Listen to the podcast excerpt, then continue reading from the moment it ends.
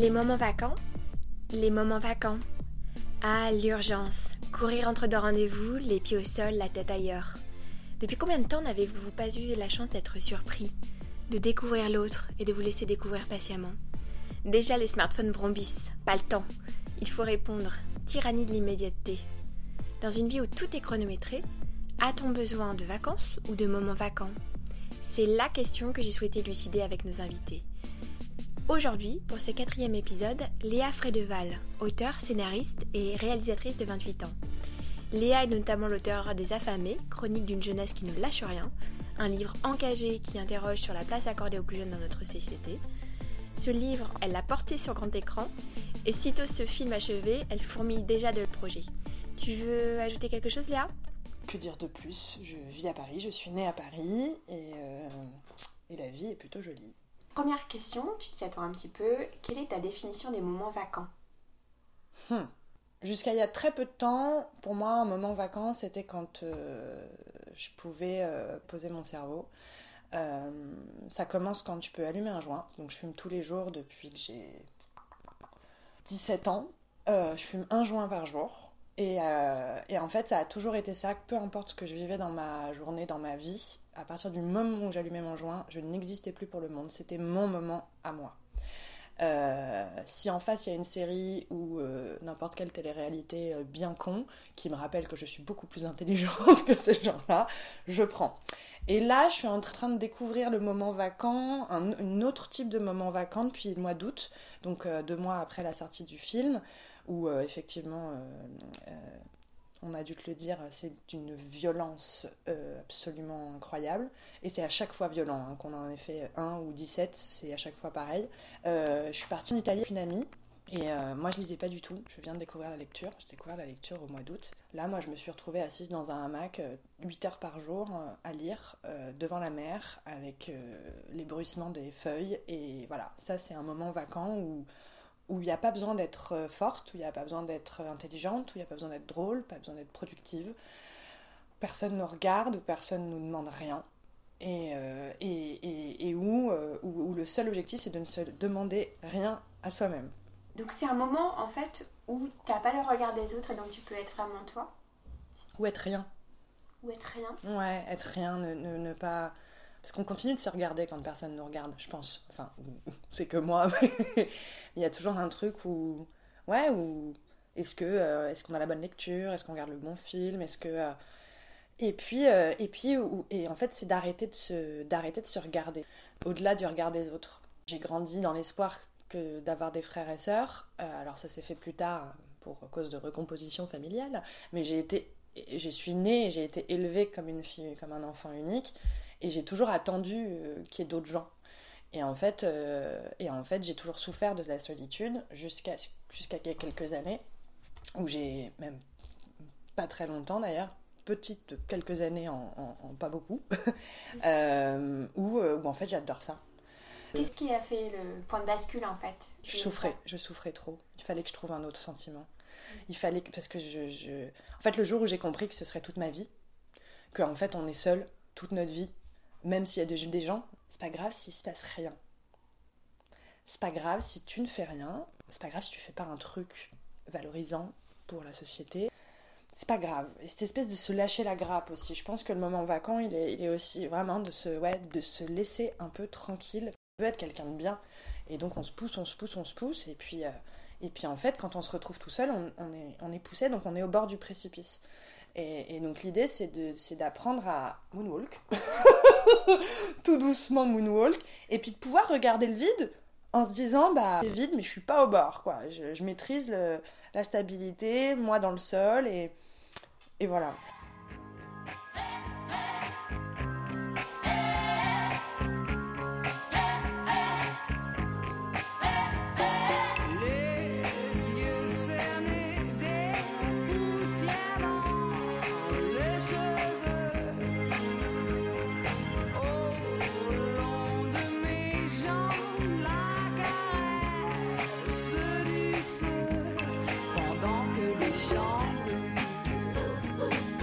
I don't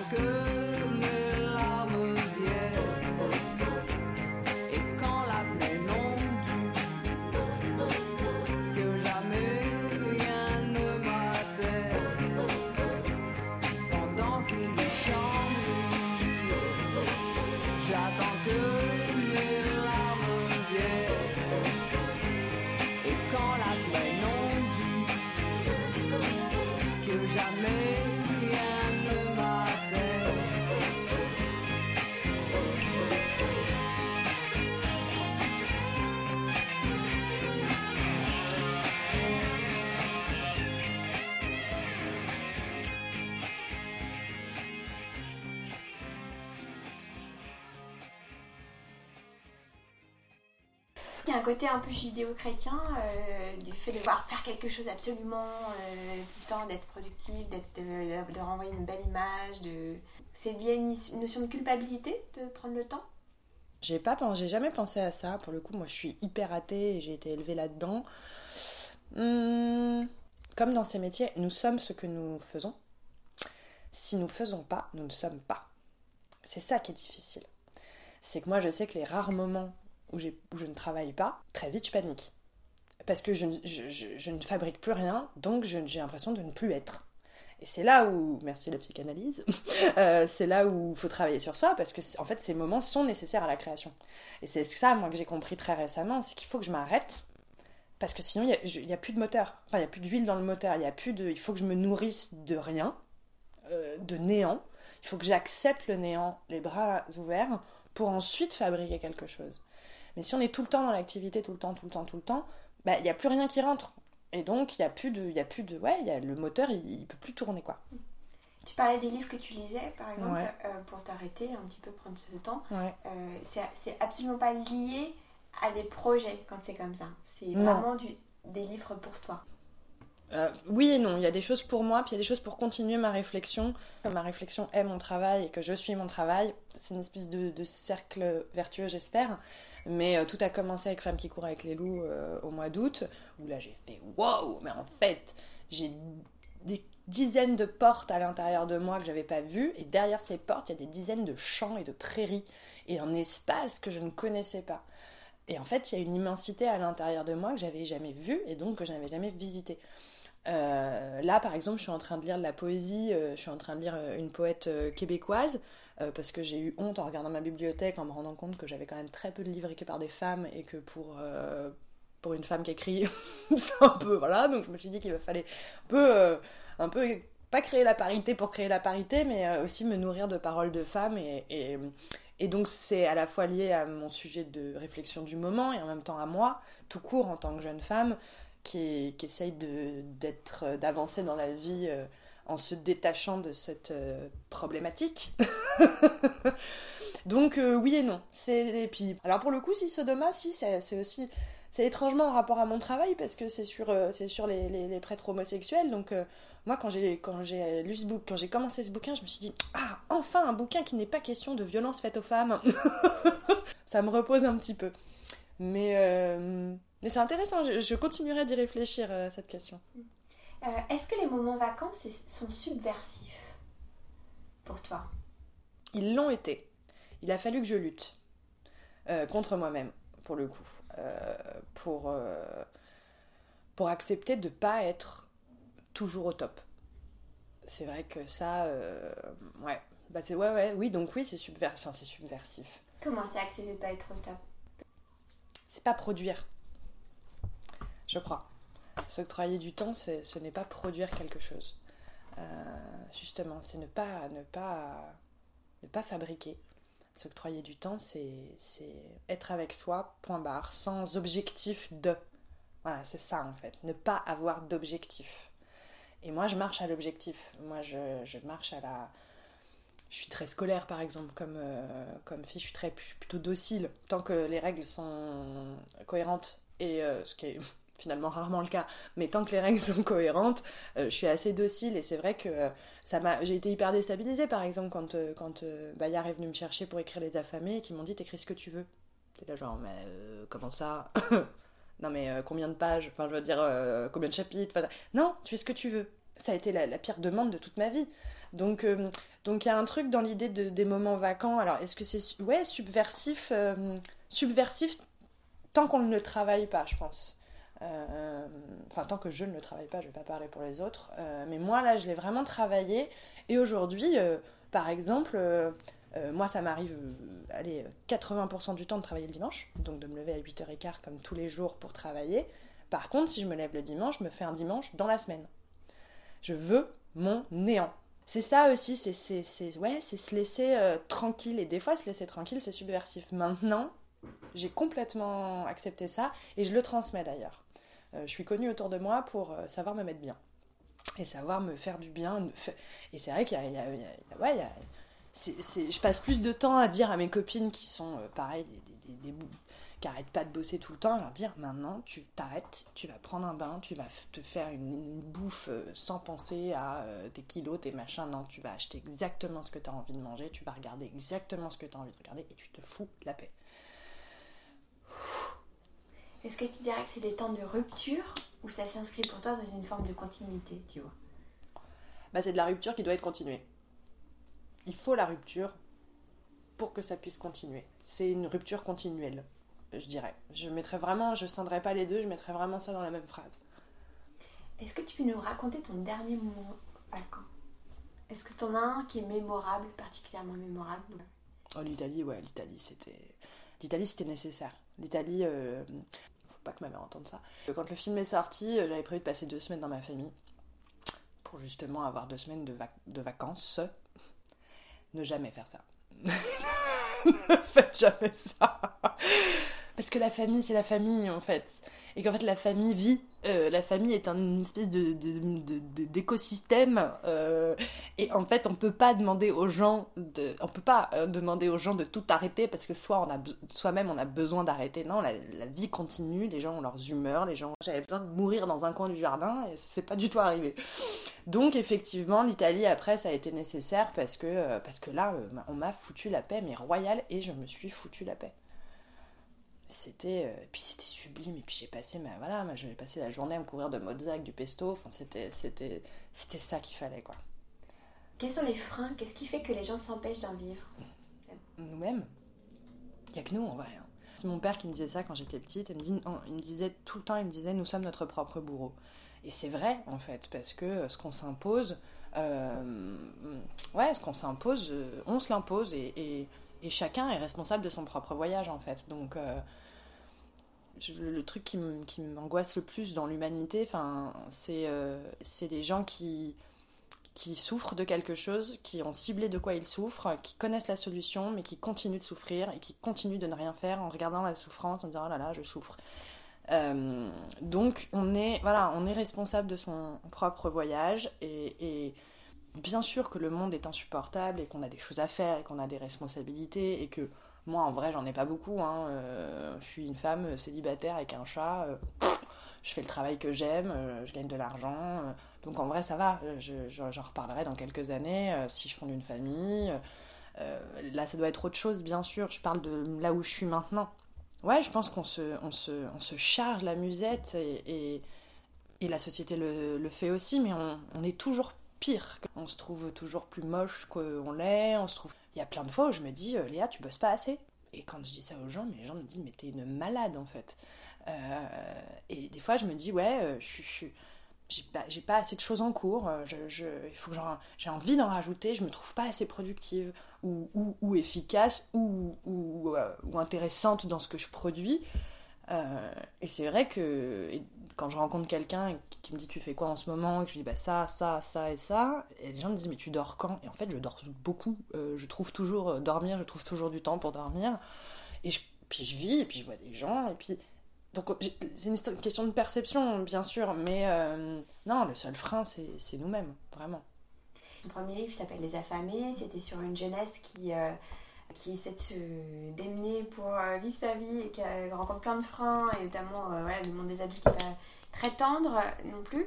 Euh, et on voit que parfois c'est pas c'est aussi un luxe d'avoir du temps pour soi parce que quand on est obligé de courir dans tous les sens est-ce que pour une partie de, de, de cette jeunesse là en mmh. tout cas ça peut être quand même un, un énorme luxe temps vacants ah mais c'est c'est un t'es obligé de courir dans tous les sens. C'est un luxe et en fait ça a été moi c'est un truc dont, que je dis beaucoup aux jeunes que je croise euh, ou en dédicace ou euh, pour le film enfin c'est que quand tu es 3 4 personnes différentes dans la journée tu dois être euh, dans la même journée étudiant ou étudiante serveur serveuse babysitter et l'amie l'amoureuse la compagne de quelqu'un.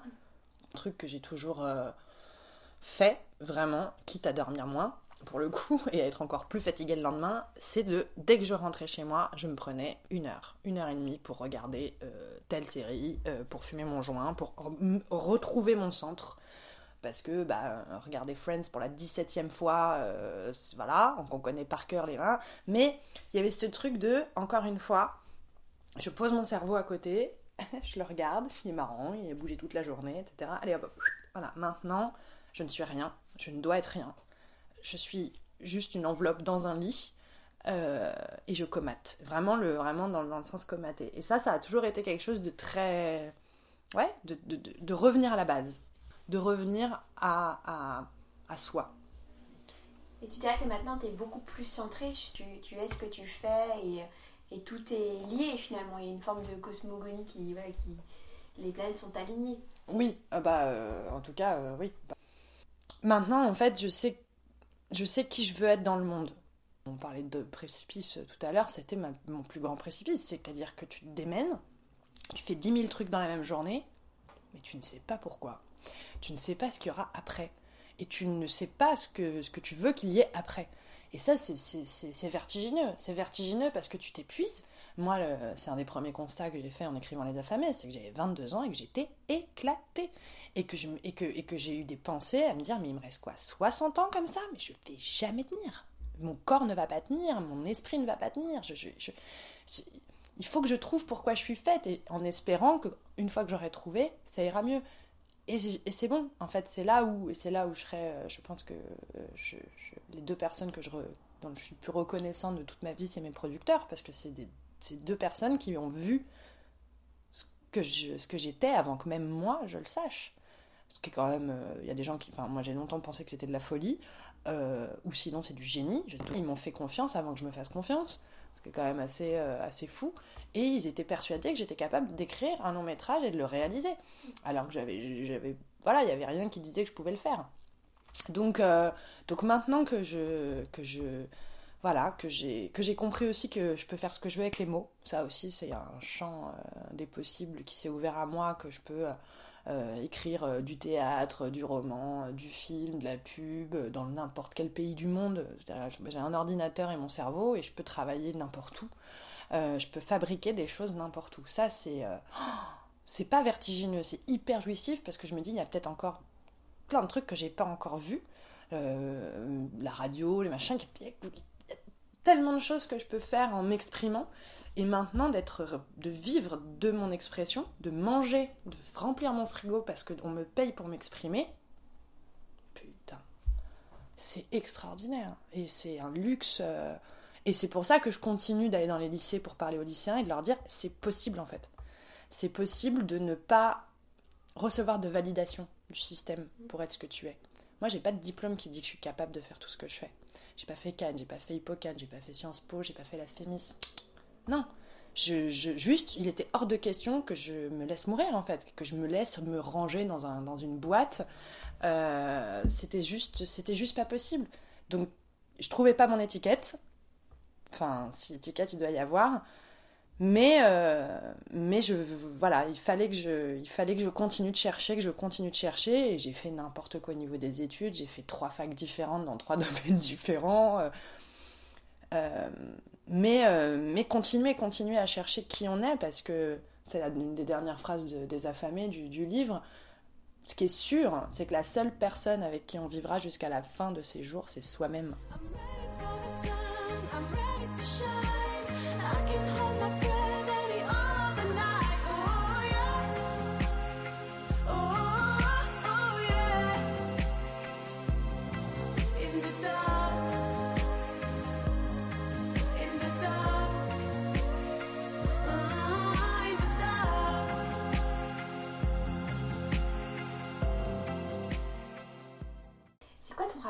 L'urgence Parce que j'avais lu que ton livre, tu l'avais rendu euh, longtemps en avance. Ouais, j'ai écrit Les Affamés en. J'ai écrit en 9 mois et mon deuxième bouquin en 3. Euh, parce que donc j'ai un autre livre qui a été publié euh, sous pseudo. et il est très très grand mon rapport à l'urgence. à l'urgence et à la gourmandise. En fait, je mettrais les deux, je mettrais les deux côte à côte. Écoute, il faut que je réfléchisse quelques instants. Ou plus. Moi, j'ai l'impression, quand je t'écoute, qu'il y a une quête hmm. qui en est, et il y a une hmm. d'urgence à être soi. Alors, il y a deux trucs. J'ai lu récemment un bouquin que j'avais chez moi depuis à peu près 100 000 ans, mais que j'avais donc jamais lu, comme beaucoup de livres qu'il y a chez moi. Euh, un livre de Jean-Philippe Toussaint qui s'appelle L'urgence à la patience. Et en fait, c'est un tout petit livre, et c'est un livre sur l'écriture. Et donc j'en ai quelques-uns comme ça, euh, Marguerite Duras, euh, Ténèbres en terre froide de Charles Julier. Enfin, euh, il y a un passage qui est extraordinaire parce qu'il explique en quoi l'urgence et la patience sont les deux concepts nécessaires à l'écriture. Et que ces deux concepts qui sont en permanence là, qui s'entrechoquent, qui s'entremêlent, qui se superposent. Tu peux pas convoquer l'écriture. Des fois, elle jaillit, et puis des fois, tu te dis, je vais travailler, je vais écrire, et puis il ne se passe rien. Ou tu écris trois lignes et tu te dis, je suis une sombre merde, c'est vraiment nul ce que je viens d'écrire, et tu te fouettes avec des ronces, puis donc t'es pas prêt de recommencer à écrire euh, ce jour-là. Et donc il y a quelque chose, je pense, de l'ordre de la. Tu, tu parles d'urgence, je, je mettrais aussi le mot jaillissement. Euh, ça, c'est un truc chez moi que j'ai depuis toujours, et ma mère pourrait le confirmer. C'est cette euh, incapacité à ne pas m'exprimer. C'est-à-dire que c'est depuis que je suis toute petite, j'ai commencé à parler bien plus tôt que le reste, enfin qu'à marcher, etc. Euh, et de, de, faire sortir les choses. Euh, alors j'ai fait 12 ans de danse, j'ai fait de la poterie, euh, j'ai fait de la peinture sur soie, j'ai fait plein de sortes de trucs différents. Euh, quand j'étais petite, j'écrivais des lettres à, des gens à qui je pouvais pas avoir accès, euh, à moi-même. Euh, il y avait un truc de, de, faire sortir. Euh, Aujourd'hui, c'est mon métier. Donc, effectivement, il y a, y a une. Y a une je, pense, je pense, sans vouloir faire de la psychologie de comptoir, je pense qu'il y a aussi un, une urgence à me rappeler que j'existe et au cas où j'oublie, au cas où je suis pas sûre, euh, pour moi et pour les autres, hein, bien sûr. Euh, mais donc, euh, mon rapport à l'urgence, je crois qu'il est à travailler. C'est, moi, j'ai d'autres dossiers ouverts en ce moment, donc je vais reporter ça plus tard, mais, mais c'est à la fois ce qui m'anime et à la fois ce qui m'oppresse. C'est là où c'est hyper paradoxal parce que parce que, euh, bah parce que le moment présent euh, et le, le, le, la slow life, euh, c'est hyper utile et c'est ce que j'ai découvert en Italie par exemple. Le contraire de l'urgence, pour moi, ce serait, la, la, ce serait là pour le coup la mort, ou l'inact, ouais, le, le, rien. Et le rien, c'est des fois, c'est. C'est flippant le rien. Tu dirais que tu vis dans l'instant? Ah ouais. Enfin, je crois. Alors, oui et non, parce que je projette parce que beaucoup. Tu, parce que tu as des objectifs. Ouais, puis je projette beaucoup, puis alors j'écris des scénarios, donc si tu veux, en termes de. d'un point de vue extrêmement. Euh, tu vois, j'écris des scénarios, j'écris des histoires, j'écris des, des, trucs qui n'existent pas, ou que j'aimerais qu'ils existent, ou qui n'existent pas encore, etc. Donc j'ai une capacité euh, à, à, fabriquer des, des, des histoires et des, gens, etc. Par contre, je sais pas si je vis dans l'instant. Ce qui est sûr, c'est que je vis tout court. Il y a un truc, je pense, euh, euh, j'ai déjà entendu ça de, moi, des gens qui disent que je suis entière. Il y a une espèce de truc où il y a la nuance chez moi, c'est pareil, c'est en travail, c'est work in progress sur la nuance. Je suis très, euh, je suis là quoi. Et si je suis, si je suis là, je me positionne. Et si je me positionne, euh, t'as intérêt à te positionner en face parce que moi je rigole pas avec le positionnement. Des fois je me positionne un peu trop d'ailleurs. je le dis aussi aux jeunes. En fait, vous existez, il faut, il faut que vous le disiez haut et fort. Quand t'es d'accord avec quelque chose, faut le dire. Quand t'es pas d'accord avec quelque chose, faut le dire aussi mais t'as pas à avoir honte de pas être, pas être d'accord, c'est comme ça en fait. Il euh, y a des gens d'accord, il y a des gens pas d'accord, mais dis-le parce que c'est en prononçant ton oui ou ton non que tu signifies ton existence. Et c'est vrai que cette génération, pour le coup, je la trouve, euh, je la trouve géniale, mais je la trouve hyper docile, hyper, euh, ouais, hyper followers quoi. Pour le coup, très, très massive et silencieuse. je pourrais en parler des heures. Quel genre de moment vacant peut-on te souhaiter pour la suite? Euh, Qu'est-ce qu'on peut me souhaiter comme moment vacant? J'ai très envie de poésie en ce moment, de poésie humaine, je veux dire. Euh, je parle pas de lecture parce que ça, je m'en sors. J'ai besoin de. J'aimerais bien, euh, j'aimerais bien rencontrer quelqu'un euh, qui. Ouais, j'aimerais bien vivre de la poésie. Et ça, ce serait un beau moment vacant. Euh, les films sont très forts pour ça. Et quand tu sors de ce genre de film, tu te dis, hm, c'est con que la vie soit pas comme ça parce que ça me branche bien. J'aimerais bien ça. Je demande pas, euh, je demande pas la lune. J'aimerais bien des, j'aimerais bien un moment de poésie. Euh, J'en ai eu un récemment. J'ai un garçon qui m'a invité à danser la valse sur du Donna Summer. J'ai trouvé ça très cool. Je l'ai fait. Tout le monde était là, ouh, ivre, ivre caisse à 2h du matin, et nous on dansait une valse. J'ai envie de voilà, de plus de moments vacants comme ça qui, qui sont juste beaux, qui demandent rien de plus à être vécus. Merci. je t'en prie, merci à toi. Merci beaucoup, je vous donne rendez-vous dans quelques semaines avec l'auteure franco-américaine Catherine Taré qui nous parlera de son livre Il n'est jamais trop tard pour éclore. D'ici là, prenez le temps. C'était Les Moments Vacants, présenté par Anne-Claire Ruel.